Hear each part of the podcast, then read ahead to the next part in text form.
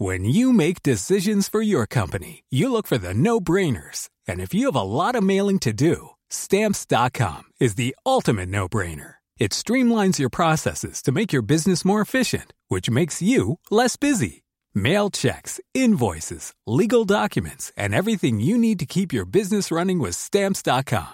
Seamlessly connect with every major marketplace and shopping cart. Schedule package pickups and see your cheapest and fastest shipping options from different carriers. With rates up to 89% off USPS and UPS rates. And with the Stamps.com mobile app, you can take care of mailing and shipping wherever you are. Make the same no-brainer decision as over 1 million other businesses with Stamps.com. Sign up with Code PROGRAM for a four-week trial, plus free postage and a free digital scale. No long-term commitments or contracts. That's Stamps.com.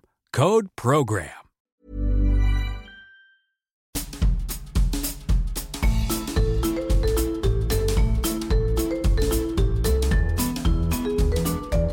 Vous écoutez le podcast de So Sweet Planet.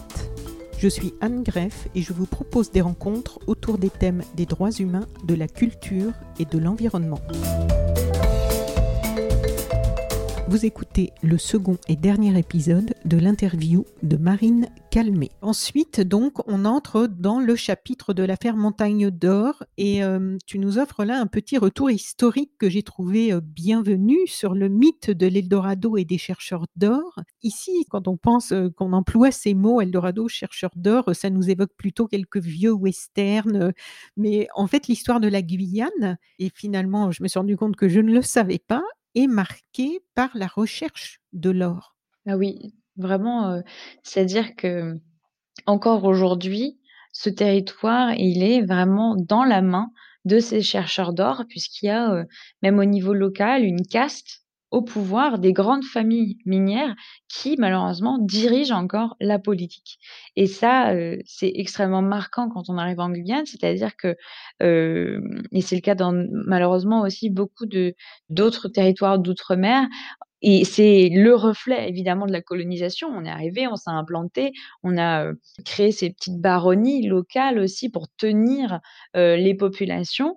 Et donc, il y a une sorte d'oligarchie au pouvoir en Guyane qui a des mines, qui défend la mine et qui ne voit que ça comme modèle de développement pour le territoire. Et donc, c'est vraiment l'histoire successive de la Guyane. Ça a été aussi ces flux en fonction justement des découvertes des nouveaux gisements, des nouvelles techniques d'exploitation.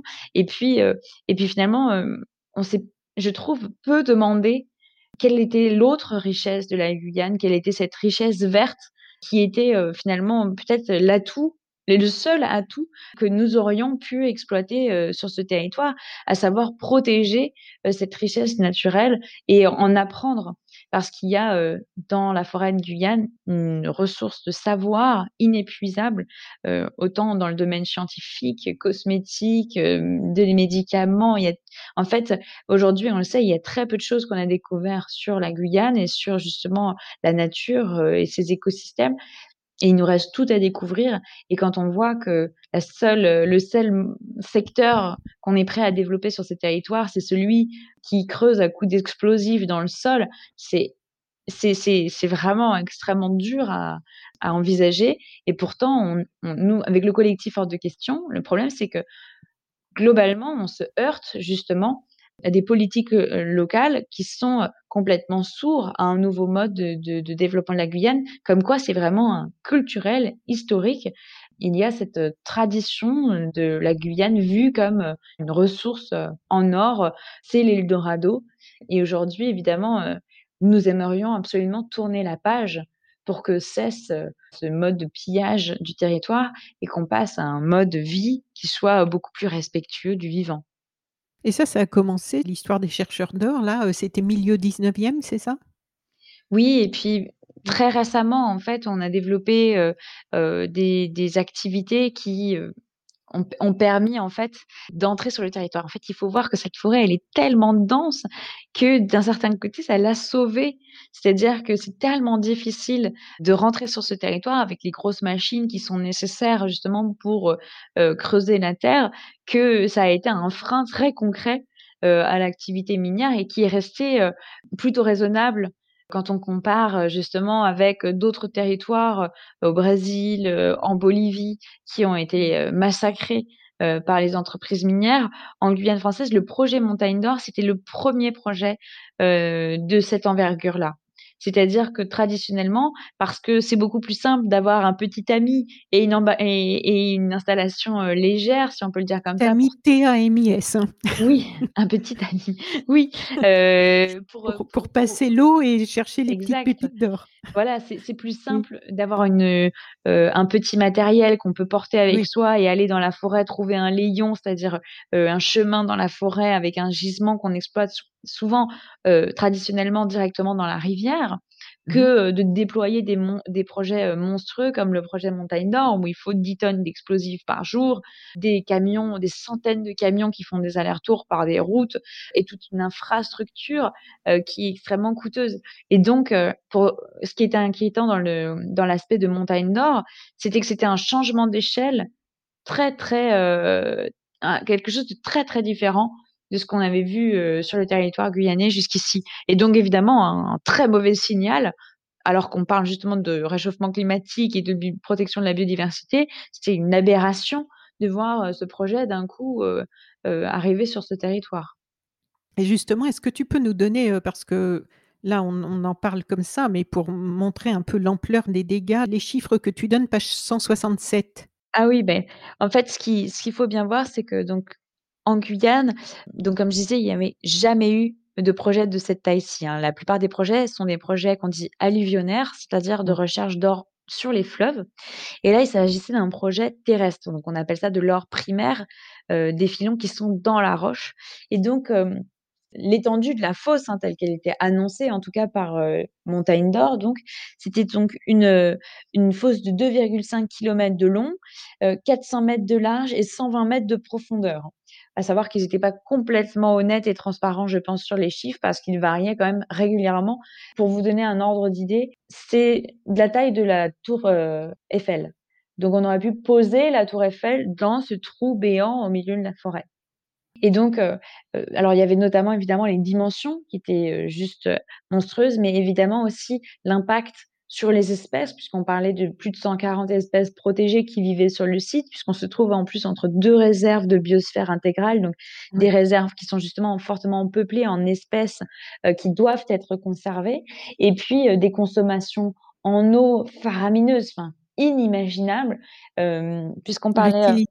Tu mets 470 000 litres d'eau par heure.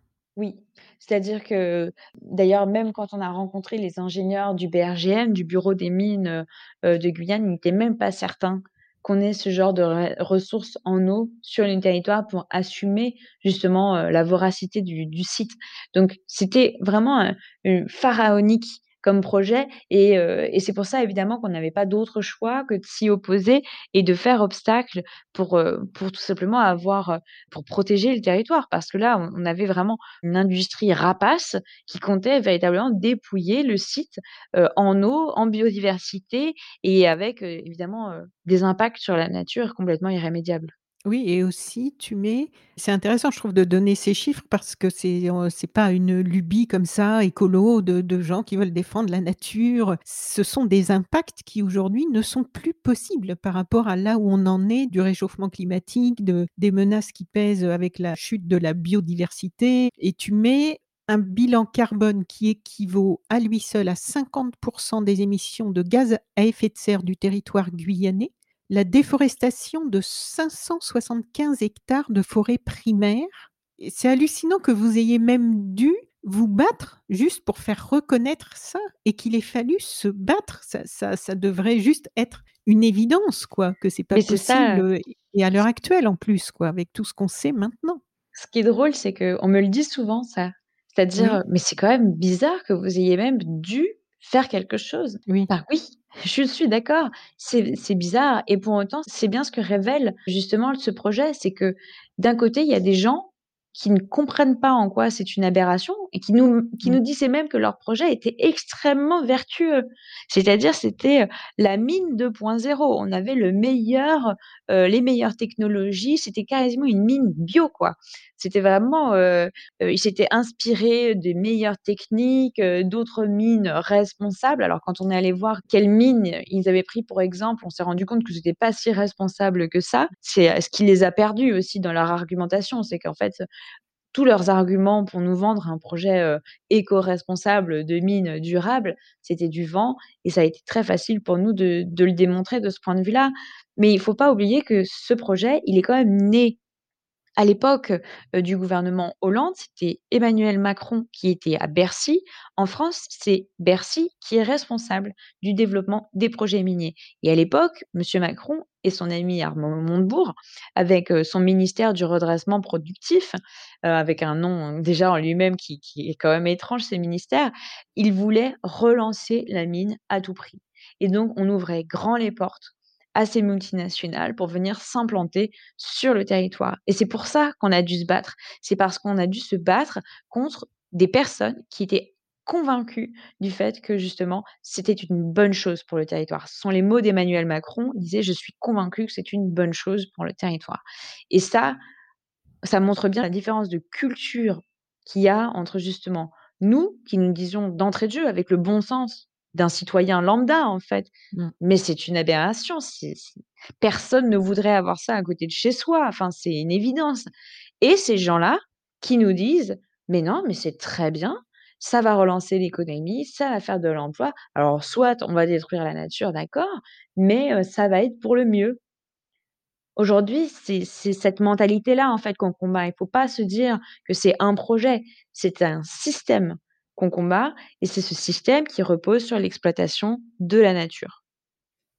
Et donc c'est le début d'un long bras de fer que tu nous racontes en détail et je trouve que vraiment ça ferait le scénario d'une bonne série, heu, une bonne série Netflix, hein, qu'il y a tellement de rebondissements. Bah, oui, je pense qu'il y a quelque chose à faire là, franchement. Il y a Il y il a y a tellement tout, de en fait. Il y a des Indiens, il y a de l'or, il y a des Russes. Je me suis dit C'est vrai. qu'effectivement, ça ferait une super série. Avis aux amateurs, aux aux scénaristes, mais ça montre aussi des aspects de notre démocratie qui ne sont pas très reluisants. Tant vous rencontrez de mauvaise foi, d'indifférence, de mépris, de volte-face et de réponses ou non-réponses assez incompréhensibles parce que devant les évidences de préjudice à l'environnement et aux êtres humains qui sont sur place, devant les évidences de préjudice que vous identifiez clairement dans les dossiers que vous présentez, hein, pour ce projet, on pourrait s'attendre à ce que les instances dédiées à protéger l'environnement en France vous soutiennent et en fait, heu, ça n'a pas l'air d'être le cas. Non, ça n'est pas le cas, heu, du tout, heu, c'est-à-dire que tous ces garde-fous qui sont censés garantir justement que les experts puissent faire obstacle à ce genre de projet, donner un avis éclairé, que l'autorité environnementale en France désavoue ce genre de projet sur nos territoires. Non, il y a eu aucun obstacle. Ils ont déroulé le tapis rouge et c'est uniquement à cause de la mobilisation dans les rues, dans les tribunaux, dans les médias que nous avons réussi à faire suffisamment de pression pour renverser le rapport de force. Mais je veux dire, c'est 3 années de lutte au quotidien. Il faut imaginer chaque Mmh. jour, tout notre, notre collectif était impliqué des personnes qui ont donné 3 années de leur vie juste pour faire tomber ce projet qui est une aberration pour n'importe qui, qui a un esprit, sain à mes yeux. Voilà, c'est c'est pour moi, ça relevait du bon sens comme on l'a dit tout à l'heure, mais mais pour d'autres, non, pas du tout et le problème, ce qui m'inquiète, c'est justement que l'état de notre démocratie aujourd'hui n'est pas capable de faire obstacle à ces multinationales quand elles veulent s'emparer d'un territoire et ça, c'est pas du tout rassurant. C'est pas Mmh. du tout rassurant et ça doit vraiment être rapidement changé. Or, ce qu'on observe actuellement, justement, c'est que ce n'est pas le cas. Oui et on rappelle que là, tout ce qu'on raconte, ça se passe après les accords de Paris, enfin l'accord de Paris, heu, de la fameuse COP 21. Donc on a quand même pris des engagements par rapport, heu, à tout un tas de choses et de ces fameuses émissions de gaz à effet de serre par rapport à, heu, non pas, comme on l'a cru dans les années, heu, 70 où on voulait faire passer les les écolos pour des doux rêveurs et qui empêchaient le le monde de tourner rond et surtout l'économie de tourner rond. On sait aujourd'hui qu'il en va maintenant de la survie de l'humanité puisque sans protéger la biodiversité, sans freiner ce dérèglement climatique qui s'emballe maintenant, c'est la survie de l'humanité qui est en jeu et Je pense qu'il est toujours bon de rappeler aussi, parce qu'on entend régulièrement, quand on aborde ces sujets-là, des gens nous dire oui, mais il y a toujours eu des changements d'air euh, géologiques, il y a toujours eu des réchauffements et des glaciations, sauf que ça se produisait sur des milliers et des milliers d'années, qu'on n'a jamais eu à un rythme aussi effréné un changement d'air géologique qui en plus, est aussi inédit puisque aujourd'hui, on sait clairement que c'est l'activité des êtres humains qui entraîne ce changement d'air géologique et, ce réchauffement climatique. Donc, c'est nous qui le créons, c'est à nous maintenant de freiner tout ça. On se demande par rapport aux responsables politiques, euh, il y a quand même beaucoup de choses à mettre à jour et, de façon vraiment urgente maintenant. Donc, on voit en fait avec ton livre et au travers de ces histoires que tout ce qui se joue est complexe quand même hein, et que deux mondes s'affrontent. Comme tu dis, il y a ceux qui veulent défendre la nature et ceux qui veulent l'exploiter. Et les élus guyanais dont tu parles, eux, défendent le projet Montagne d'Or et accusent le ministère de l'écologie, lorsqu'il prend enfin position contre le projet Montagne d'Or, les élus l'accusent de néocolonialisme. Est-ce que tu peux nous expliquer pourquoi? Oui, alors en fait, ce qui est très intéressant dans cette situation, c'était que je suis allée voir évidemment les collaborateurs de Nicolas Hulot, puisque c'était encore lui à l'époque, en leur disant mais comment c'est possible que ce projet soit encore sur la table? Comment allez-vous nous soutenir? Et mmh. en fait, euh, ce qui était édifiant, c'était qu'ils prenaient des pincettes avec ce sujet en nous expliquant qu'évidemment, en interne, ils étaient tous contre et qu'ils trouvaient également que c'était une aberration. Mais que d'une part, c'était pas leur responsabilité, parce que eux, c'était le ministère de l'écologie et que les mines d'or, c'était Bercy. Donc, ils, essayaient de temporiser un petit peu entre les différentes responsabilités. Et puis, ce qui leur faisait bizarrement très peur, c'était ces élus qui, euh, à chaque fois qu'ils prennent des décisions à Paris, leur disent, mais c'est encore une fois Paris qui décide pour les territoires. Nous, en Guyane, on veut la mine. Et euh, d'une certaine façon, les privés de cette mine, c'était encore une fois décidé à leur place. Et donc, c'était du néocolonialisme. Moi, ce qui m'inquiète dans cette situation, bah, d'une part, c'était que on tombe dans ce dans ce sketch parce que c'est complètement aberrant. Alors, évidemment, ça serait mieux que ce soit les Guyanais qui décident, pour pour eux, le problème, c'est comme je vous l'ai dit, il faudrait que ce soit les Guyanais qui décident, sauf qu'on a une oligarchie locale qui a pris le pouvoir et qui, se sert dans les richesses du territoire et que ça ne profite pas aux gens qui vivent sur ce territoire. D'ailleurs, quand, à la sortie du débat Montagne d'Or, on a fait un sondage sur la vie des Guyanais, 70% des personnes qui vivent en Guyane se sont exprimées contre le projet et donc en fait, ce jeu de dupes justement, heu, de ces élus qui braillent, heu, en disant: «Ah non mais c'est encore du néocolonialisme, heu, c'est Paris qui décide à notre place». C'est vraiment pathétique de rentrer, dans ce dans ce schéma, enfin de de tomber dans ce piège parce qu'en fait, eux, ils défendent leur chapelle, ils défendent leur profit personnel, ils sont tous justement de mèche avec ces industriels. Et donc aujourd'hui, il faut qu'on on cesse de prendre ces gens-là avec des pincettes. Ils sont, c'est vraiment une caste qui vient du siècle dernier, qui se maintient au pouvoir.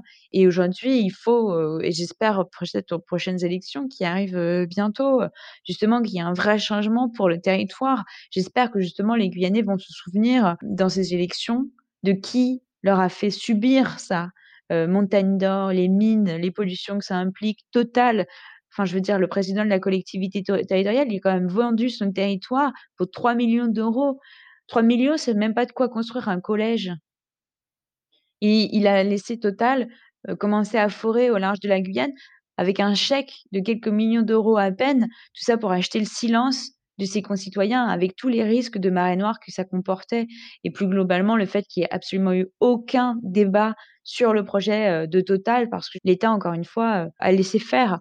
Et donc, il y a une vraie question de la crise démocratique dans ces territoires-là, où si on veut vraiment redonner du pouvoir et sortir du néocolonialisme, alors dans ce cas-là, il faut faire de nouvelles institutions qui soient puissantes et qui représentent les personnes qui vivent sur ces territoires, qui sont à la fois les premières victimes, mais aussi les meilleurs témoins de ce qui est en train de se passer aujourd'hui avec la crise climatique et le changement de la biodiversité. Donc, pour moi, ça a été très, très choquant très violent, d'observer, ces ces magouilles en coulisses et c'est pour ça aussi que je voulais absolument raconter dans ce livre parce que quand on lit juste la presse, il y en a eu beaucoup des articles sur Montagne d'Or, on a un peu, l'image, alors on suit, les les différentes, échelons. Ah Macron a dit que c'était oui, d'un coup, finalement c'est plus non, ah puis il y a un procès, puis il y a un débat, bon OK. Mais on n'a pas les coulisses de ce qui s'y passe vraiment et de ce que c'est, pour nous les militants qui sommes en première ligne, qu'est-ce qui se passe? Quelles sont vraiment les les négociations? Quels sont les tenants et les aboutissants de pourquoi ça bloque? Et je pense que justement en racontant un peu tout ça, je voulais illustrer en fait ce qu'il y a de plus profondément de de mauvais en fait dans notre construction démocratique et puis, justement de cette culture de de la prédation de la nature qui s'exprime aussi à travers ces personnes qui défendent, heu, ces positions qui sont aujourd'hui intenables vis-à-vis de la nature. Et donc raconter les coulisses, ça me permettait en fait de faire un journal de bord, d'illustrer des idées sans faire un grand livre théorique justement parce que je voulais que ce soit accessible pour tous. Et en fait, Montagne d'Or Total, c'est comme une métaphore. C'est tellement, heu, symbolique de ce qui arrive à notre planète, c'est tellement le symptôme de notre société que pour moi je l'ai filé comme une métaphore à travers le livre où je raconte ces histoires pour mieux illustrer ce qui ne va pas et ce qu'il faut changer. C'est vraiment, heu, une façon aussi de rendre, ces théories, accessibles et en même temps aussi de rendre hommage à tous les militants qui ont consacré leur vie, à faire tomber ce projet, imaginé justement dans les bureaux de Bercy, au bureau d'Emmanuel Macron. On sent aussi d'ailleurs assez bien les contradictions qui se jouent au sein du ministère et que devait gérer, heu, Nicolas Hulot puisqu'il vous parle, heu, à un moment de l'organisation d'un sommet des peuples racines, expression que tu n'apprécies pas trop d'ailleurs, les peuples racines. Donc il vous parle de ça et puis finalement, heu, ça fait flop, il y a rien du tout qui en sort. Et en fait, là on parle de des des forages offshore de Total et de Montagne d'Or, un peu tout mêlé parce que le livre est écrit, parce que les 2 histoires sont passées. Mais en fait, dans la chronologie de l'histoire, heu, tu es en train avec tous ceux qui t'accompagnent, vous êtes en train de vous battre par rapport à l'histoire de Montagne d'Or. Il devrait y avoir ce sommet des peuples racines et en fait, non seulement il y a pas le sommet, mais là, dans la chronologie, en fait, en plus, vous apprenez que Total, heu, se lance dans ce projet, heu, de de forage, mais franchement, il faut garder le moral quand même, hein. Ça a Vous été pas il y a pas des moments où vous aviez envie de tout abandonner et de partir, heu, sur une île déserte? Ça a été franchement très dur parce qu'on Mmh. était épuisés, des mois de de en fait, pour Montagne d'Or, on s'était vraiment dit qu'on serait sur chaque événement public, on informerait la population, qu'on donnerait les éléments, heu, scientifiques, techniques à tout le monde parce qu'il fallait que les gens sachent ce qu'il y avait vraiment derrière ce projet et que Montagne d'Or sinon arrivait avec sa petite vidéo de promotion, heu, et que c'était, heu, enfin qu'il n'y avait plus de plus de débat quoi, qu'il confisquait le débat. Et donc on était tous les soirs, ailleurs, on avait notre hamac, on le mettait dans la voiture et puis on allait le pendre dans un autre village et tous les soirs on finissait à 22:00, heu, en remballant nos petites affaires, en allant nous coucher, dans nos petits cocons et ça a été très dur physiquement, mentalement parce que tous les jours il fallait redire la même chose, s'opposer, au même, greenwashing, de la part de l'industriel. Et donc forcément quand on a appris que Total arrivait également, ça a été, extrêmement dur de de de repartir. D'ailleurs tout le monde n'a pas réussi à à s'impliquer dans les 2. Il y a beaucoup de gens qui nous ont dit: «Ah non, moi je Montagne d'Or, heu, je je déjà je finis Montagne d'Or et et ensuite on Mmh. verra» et on a été, un tout petit nombre au début, on était 3.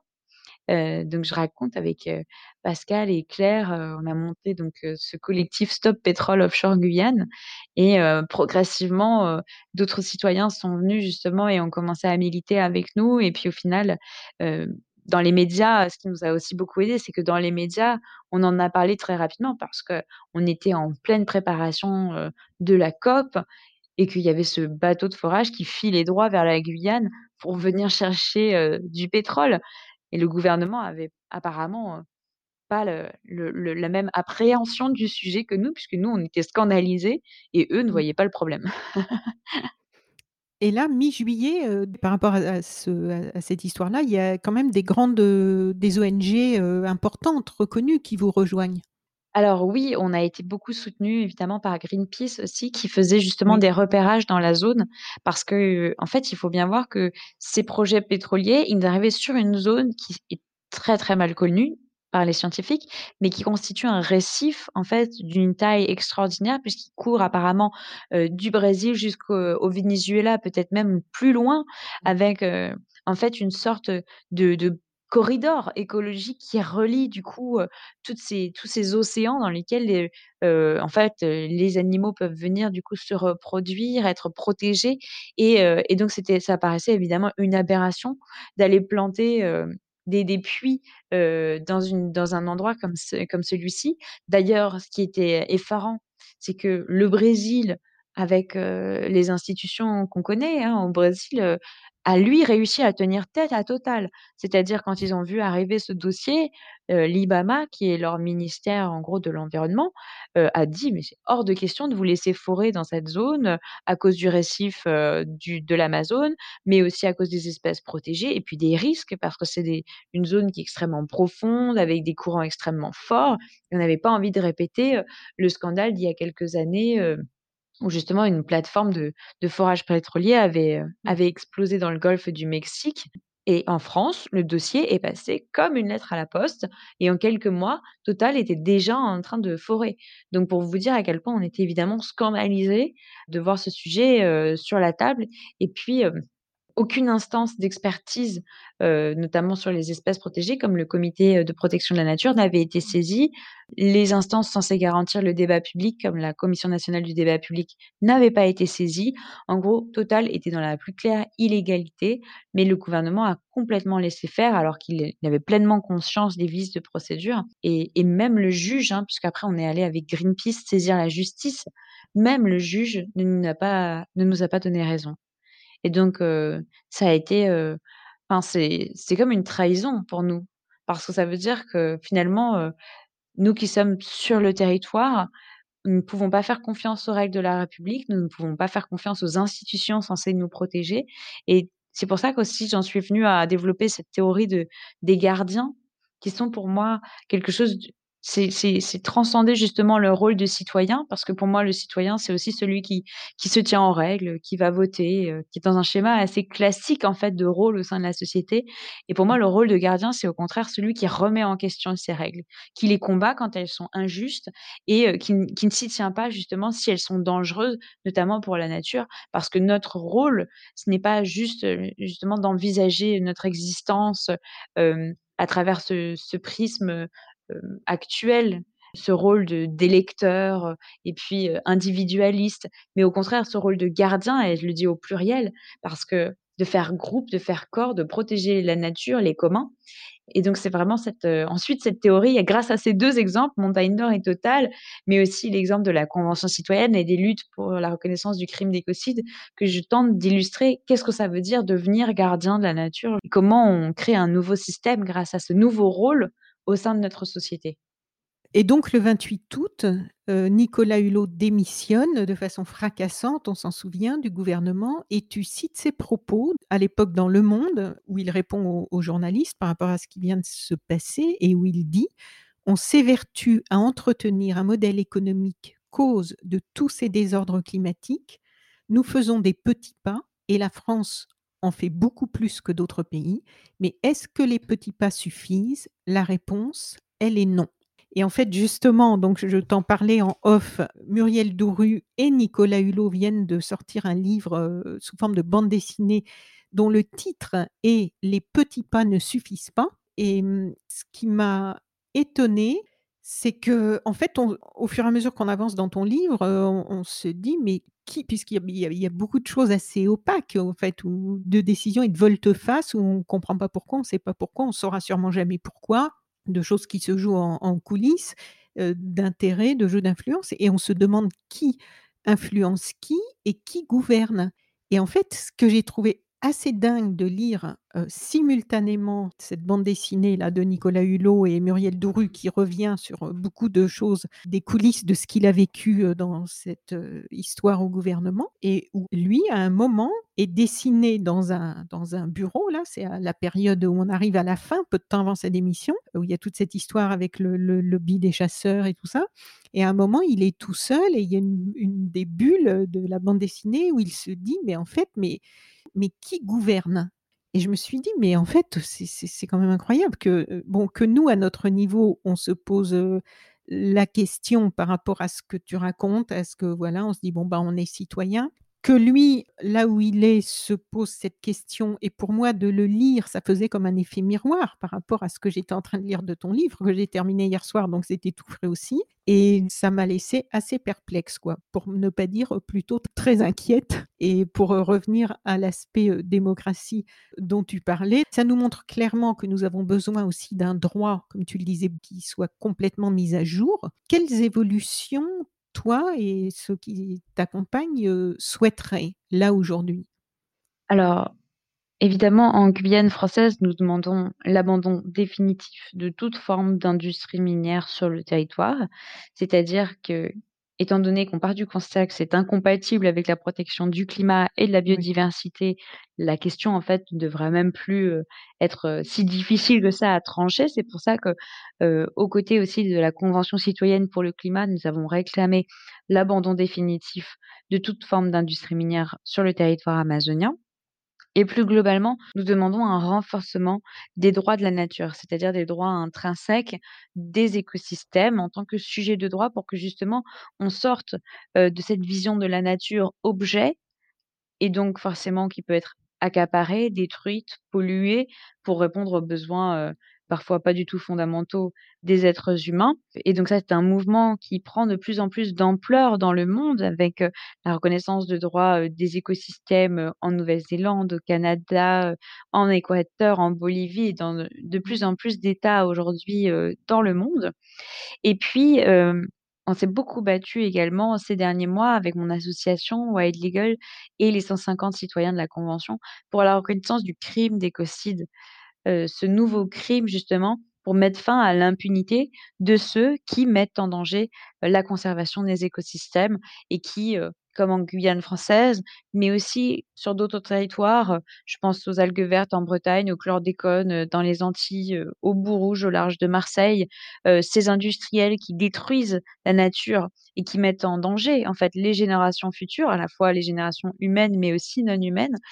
Et donc nous évidemment, nous passons maintenant par, ce plaidoyer pour, un changement complet justement de paradigme juridique, mais donc aussi politique et social, pour transformer notre manière d'être au vivant. Et donc c'est un combat, que je mène maintenant depuis, que heureusement, heu, le projet Montagne d'or est un peu, en stand-by, que, Total et son bateau monstrueux, sont repartis. Et c'est vraiment, pour ça qu'à travers ce livre, j'essaie d'expliquer quels seraient aussi les enjeux. Non seulement évidemment de reconnaître des droits à la nature, de renforcer notre droit, mais aussi de faire des citoyens les 1ers acteurs de leur avenir en devenant gardiens de la nature. Parce qu'en fait, la nature, elle n'ira jamais se défendre dans les tribunaux. C'est vraiment à nous, heu, de la représenter dans les associations, hem, dans les institutions, dans les tribunaux, de faire en sorte que ses intérêts soient protégés et donc ça demande évidemment un changement complet de heu, un nouveau statut pour moi, de gardien comme c'est le cas dans nombreux États. En Colombie, on rencontre, les gardiens du fleuve Atrato, mais il y a aussi en Nouvelle-Zélande avec les gardiens Maoris, du fleuve Wanganui. Il y a de nombreux États déjà qui ont reconnu, d'autres formes de représentation de la nature et pour moi, c'est une belle recherche justement de renouvellement de nos institutions puisqu'on l'a vu, les institutions censées garantir la protection de nos écosystèmes ont failli à de multiples reprises et de manière systémique et pas uniquement occasionnelle et donc il faut en tirer les conclusions. Qui sont les gardiens, heu, les meilleurs gardiens de la nature aujourd'hui? Ce sont les associations qui sont le dernier rempart aujourd'hui, heu, face souvent à l'État, malheureusement, qui est du côté des industriels comme on l'a vu avec Total et Montagne d'or et qui ne garantit plus justement notre avenir et la protection des générations futures et donc il est absolument indispensable qu'en prenant en considération cette situation actuelle, on fasse plus de place, on donne plus de pouvoir aux citoyens qui, à travers ce statut des garants, pourraient enfin avoir une place aussi nouvelle au sein de notre société et et revoir, du coup, évidemment, le fonctionnement de nos institutions. On l'a vu avec la Convention citoyenne, placer les citoyens dans une situation de responsabilité, les éduquer aussi, les former aux questions là, c'était du climat, mais ça peut être de n'importe quelle question qui touche à la nature. Ça transcende les clivages gauche-droite, ça transcende les différents groupes sociaux, les appartenances sociales.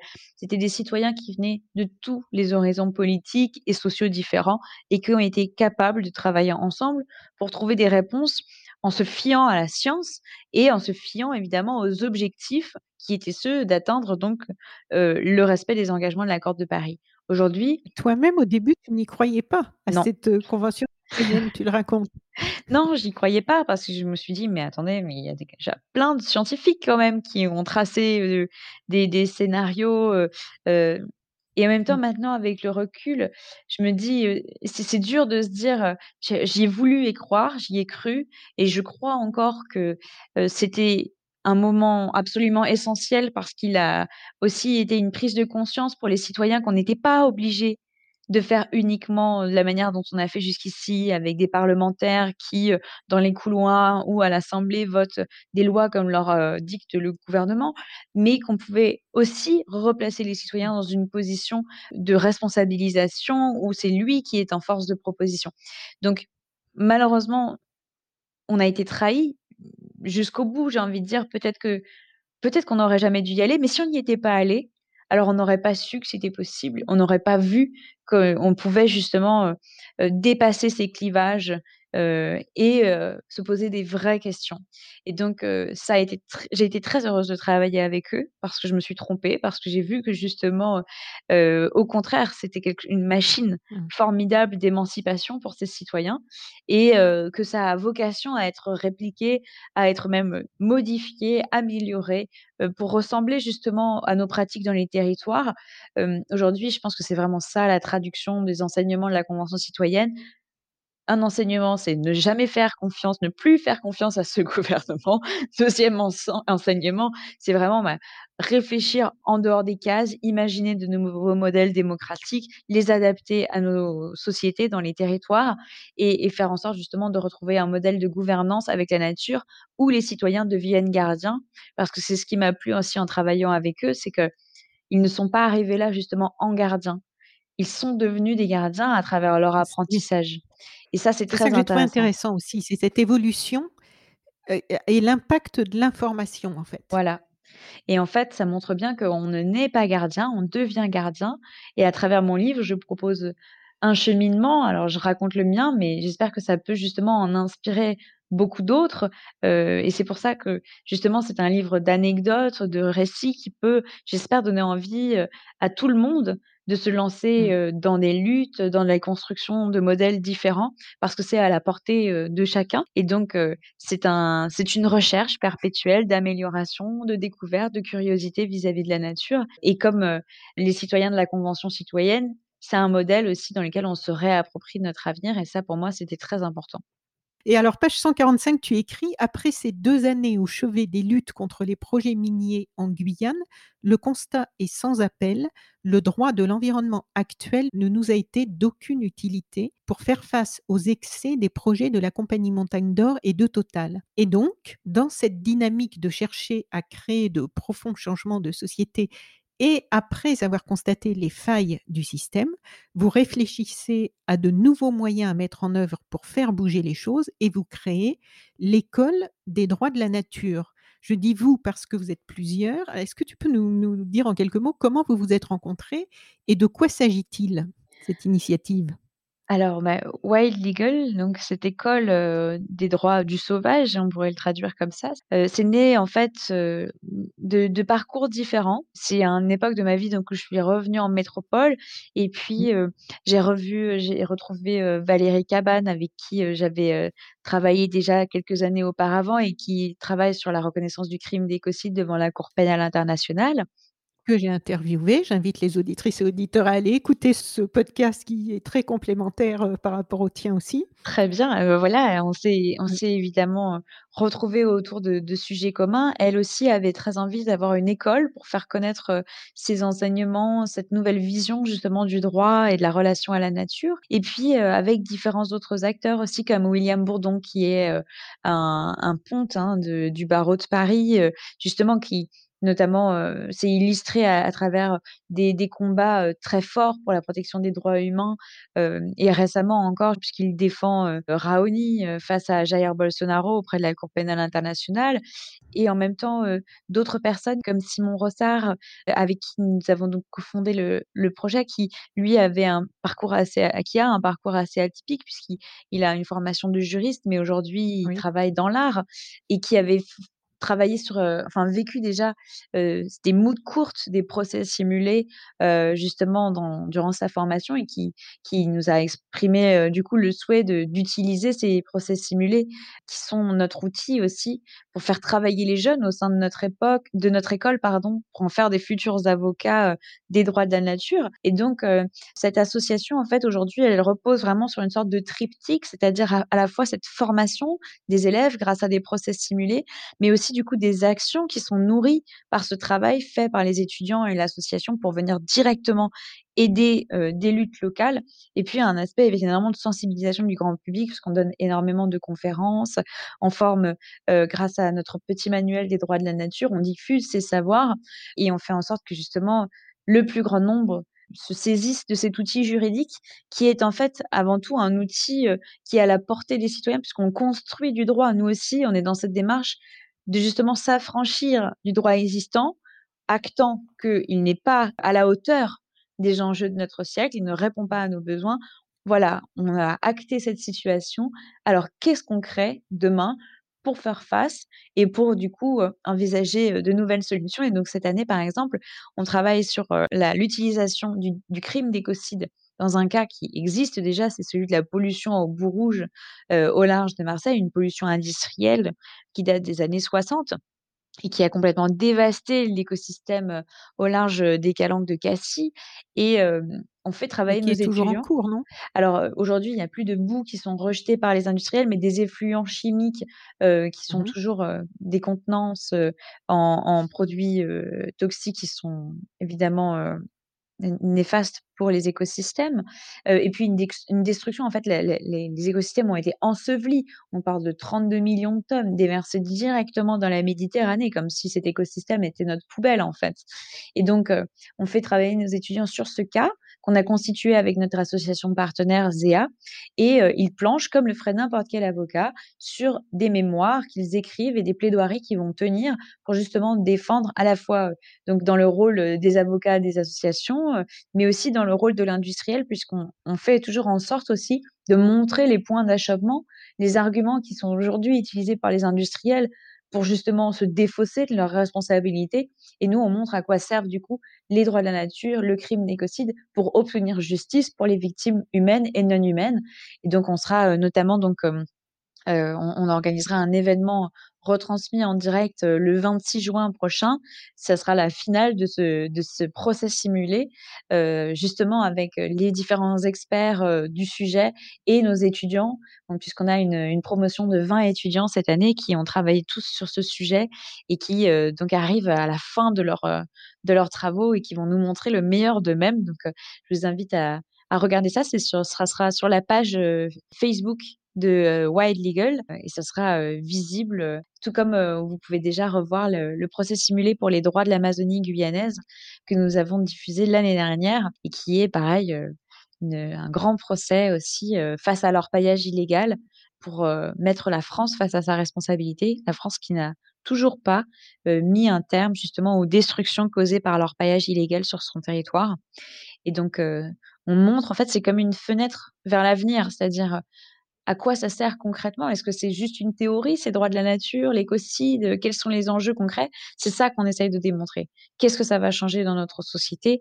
Quels sont les, les, bouleversements que ça va induire de justement euh, adopter ce nouveau paradigme où l'humain fait partie de la nature? Et, euh, donc on le montre à travers des cas très concrets qu'on illustre et, euh, donc c'est à la portée de tous justement ensuite une fois qu'on a compris la théorie de d'en faire la pratique dans ses propres luttes sur son territoire et de devenir gardien de la nature du coup. Oui, il y a beaucoup d'outils en fait. Hein. Vous mettez beaucoup d'outils à, disposition entre le livre, les pistes, des initiatives concrètes et des idées. Vous en avez euh, beaucoup en fait. Et par exemple, j'ai aussi noté la création d'une nouvelle instance, la haute autorité des limites planétaires. Ce serait intéressant ça. C'est juste sur le papier ou est-ce que vous vous battez pour que ça voit le jour? Bien sûr, on travaille aussi avec des scientifiques pour que ça voit le jour.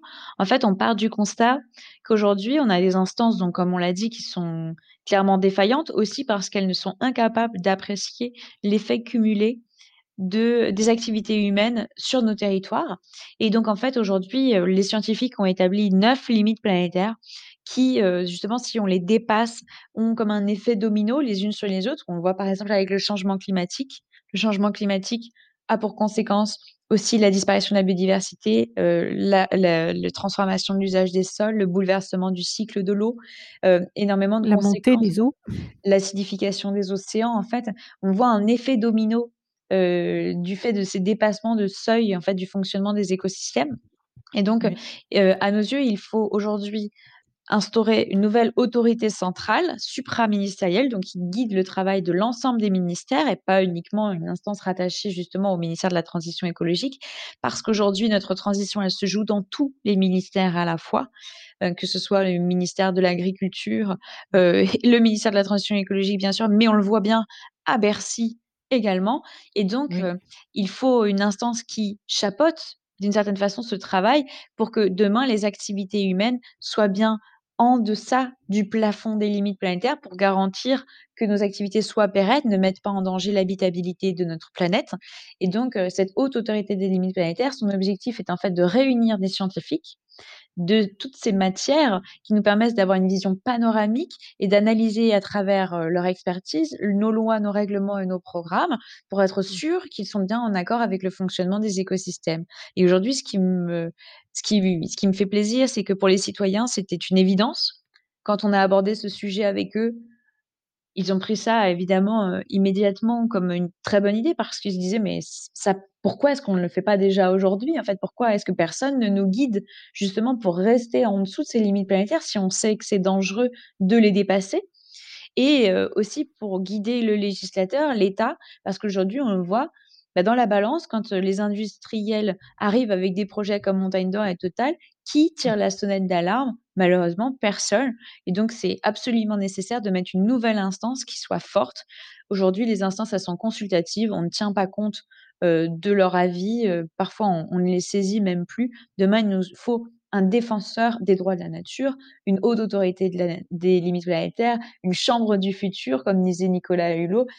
Appelons-le comme on veut, mais il nous faut aujourd'hui une instance qui soit basée sur la science et qui puisse enfin poser de nouvelles, un nouveau cadre en fait pour nos activités, pour garantir que nos enfants aient un avenir viable et qu'on se trouve avoir des consignes claires en fait en matière justement de, développement de notre société, c'est-à-dire qu'on aille vers, progressivement vers cette réduction des émissions de gaz à effet de serre avec des objectifs contraignants, des actions contraignantes et un suivi régulier et pas justement comme le fait actuellement le gouvernement d'Emmanuel Macron, qu'on revoie nos objectifs à la baisse quand ça nous arrange pour, euh, pour euh, donner l'impression qu'ensuite on, atteint euh, le bon résultat.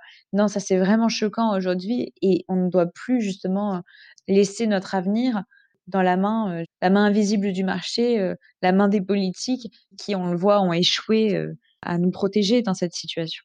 Il y a beaucoup de chantiers en cours. Hein. Est-ce que j'en ai oublié? Est-ce qu'il y a des, avant de terminer, est-ce que tu es sur d'autres chantiers importants qui te sembleraient importants de mentionné. Non, je pense que ça fait déjà pas mal. Mmh, oui, bah, oui, moi aussi, je trouve que ça fait déjà pas mal. Donc un grand, grand merci déjà pour ce temps que tu nous offres et que tu nous consacres, euh, aux auditrices et aux auditeurs de Sauce Planète pour expliquer dans le détail, euh, ce que tu racontes de façon beaucoup plus complète dans ton livre et puis aussi, euh, ton vécu. Donc je rappelle le titre du livre «Devenir gardien de la nature» de Marine Calmé, c'est aux éditions Tana. Je me disais qu'on pourrait peut-être conclure sur les mots d'Albert Einstein que tu cites à la fin du livre. Est-ce que tu voudrais nous les, nous les dire? Oui, effectivement. Donc, euh, pour clore alors cette interview, euh, c'est vrai que les mots euh, d'Albert Einstein sont très à propos. On ne résout pas un problème avec les modes de pensée qui l'ont engendré, alors n'ayons pas peur de tout changer. Voilà. Donc, toi, c'est déjà ce que tu fais depuis un bon moment. Merci pour ça. Merci de te battre, pour nous tous, en fait, hein, Bah, ça oui, oui, oui, c'est, c'est c'est devenu une raison de vivre. J'espère que justement, c'est aussi pour les jeunes, une ça sera une source d'inspiration de Mmh. d'être toujours plus nombreux. Au sein de l'association Wild Legal, on est extrêmement nombreux et surtout on est extrêmement ouverts à, d'autres personnes qui viendraient et qui voudraient s'investir bénévolement, à nos côtés et donc surtout, si ces sujets vous parlent, si ce message, vous aimeriez aussi en faire le vôtre, n'hésitez pas à nous rejoindre et à vous mobiliser à nos côtés évidemment. Et il y a un site internet aussi sur lequel, heu, les auditrices et auditeurs pourront en savoir beaucoup plus et vous suivre et avoir, heu, plein d'informations sur tout ce que vous faites et puis, heu, même participer s'ils en ont envie. Tu décris d'ailleurs très bien aussi, à la fin du livre, les des des mises en garde par rapport à pourquoi on s'engage. Tu mets en garde par rapport au fait de, bah, de prendre soin de soi aussi de soi et des gens qui nous sont proches et de voilà, ça peut être une course effrénée aussi, hein, quand on prend conscience des difficultés dans lesquelles on est sur la planète, évidemment, si on a envie de s'engager, ça peut être très, très chronophage et on peut mettre en péril, en fait, beaucoup de choses. Donc c'est important d'essayer de garder cet équilibre et de pas, sacrifier, soi-même parce que voilà, le respect du vivant, c'est notre vivant aussi. Nous sommes le vivant aussi. Oui, il faut Voilà. vraiment trouver cet équilibre, au fond de soi, avec les autres et puis du coup avec la nature et c'est un vrai cheminement. D'ailleurs, pour beaucoup de de peuples autochtones, il y a cette idée que, on devient humain quand on apprend à soigner la nature et notamment chez les peuples autochtones de Guyane, on devient adulte à travers justement cet enseignement des savoirs de la nature, cet apprentissage et surtout ce savoir-être en commun et donc, je pense que c'est aussi, ce cheminement et un peu ce ce ce passage à l'âge adulte que j'essaye de raconter dans mon livre. Parce que pour moi, ça a été vraiment un passage à l'âge adulte, de traverser, ces ces différentes étapes et donc Mmh. par ce ce rite d'initiation qui a duré, plusieurs années, j'espère pouvoir donner envie justement à d'autres, de s'engager. Eh bien, écoute, heu, un grand merci à nouveau. Je vais mettre le lien dans la description du podcast, hein, que vous écoutiez ce podcast sur le site de Sauce Planet et si vous écoutez sur une application de podcast, vous regardez la description de cet épisode et vous aurez aussi le lien vers le site de Wild Legal et le lien évidemment pour acheter ce très beau livre aussi. Voilà. Merci beaucoup. Bonne continuation. Peut-être à une prochaine après de nouvelles aventures et et de nouvelles victoires, j'espère. Merci. Au revoir. Chères auditrices, chers auditeurs, si vous avez apprécié ce podcast de So Sweet Planet, n'oubliez pas de lui mettre un avis favorable sur votre application de podcast. Pour plus d'informations sur les droits humains, l'environnement et la culture, vous pouvez suivre la page So Sweet Planet sur Facebook. Enfin, n'oubliez pas de vous abonner gratuitement, soit à la newsletter sur le site sosweetplanet.com, soit au podcast sur votre application de podcast pour être informé des prochains podcasts de So Sweet Planet mis en ligne. À bientôt.